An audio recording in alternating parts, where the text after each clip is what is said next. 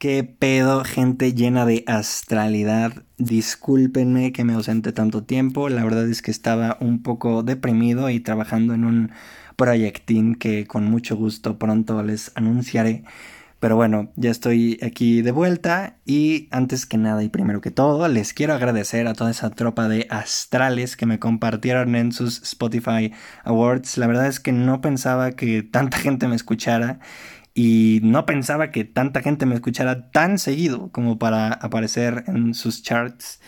Eh, se los agradezco infinitamente y pues bueno, estoy aquí por ustedes para traerles un poco más de contenido. Y el tema del día de hoy es que, bueno, no sé si ustedes les eh, sepan, perdón, que me encanta preguntar por qué para todo, porque creo que es una pregunta esencial en la vida que te hace filosofar, ¿no? Entonces, en una de mis caminatas de viejito, me puse a preguntar el por qué de que yo pregunte por qué. Y esto fue lo que saqué a conclusión. ¿Por qué, por qué es importante? Creo que el por qué del por qué es una pregunta esencial en tu vida.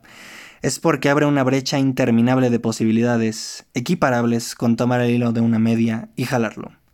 El cuestionar el porqué de cualquier tema o cuestión a la que te acercas te obliga a conocer el lugar en el cual está fundamentado el entendimiento, significado y significante del tema específico a resolver. Y esto es importante porque te obliga a cuestionarte el porqué de la tentativa respuesta a la temática a tratar. Es decir, te obliga a investigar el porqué de tu actuar. Y el entender y cuestionar los porqués de tu actuar es importante porque te obliga a conocerte y explorar a fondo aquello que te determina como individuo. Y esto es importante porque para conocerte como individuo tienes que entenderte como individuo primero. Y el entenderte como individuo primero te hace entender el porqué de tu individualidad. Y esto es importante porque si puedo entenderme como individuo, puedo imaginar el cómo entender como individuos a los otros. Y eso importa, porque me permite ser más empático y fundirme en entendimiento con el otro.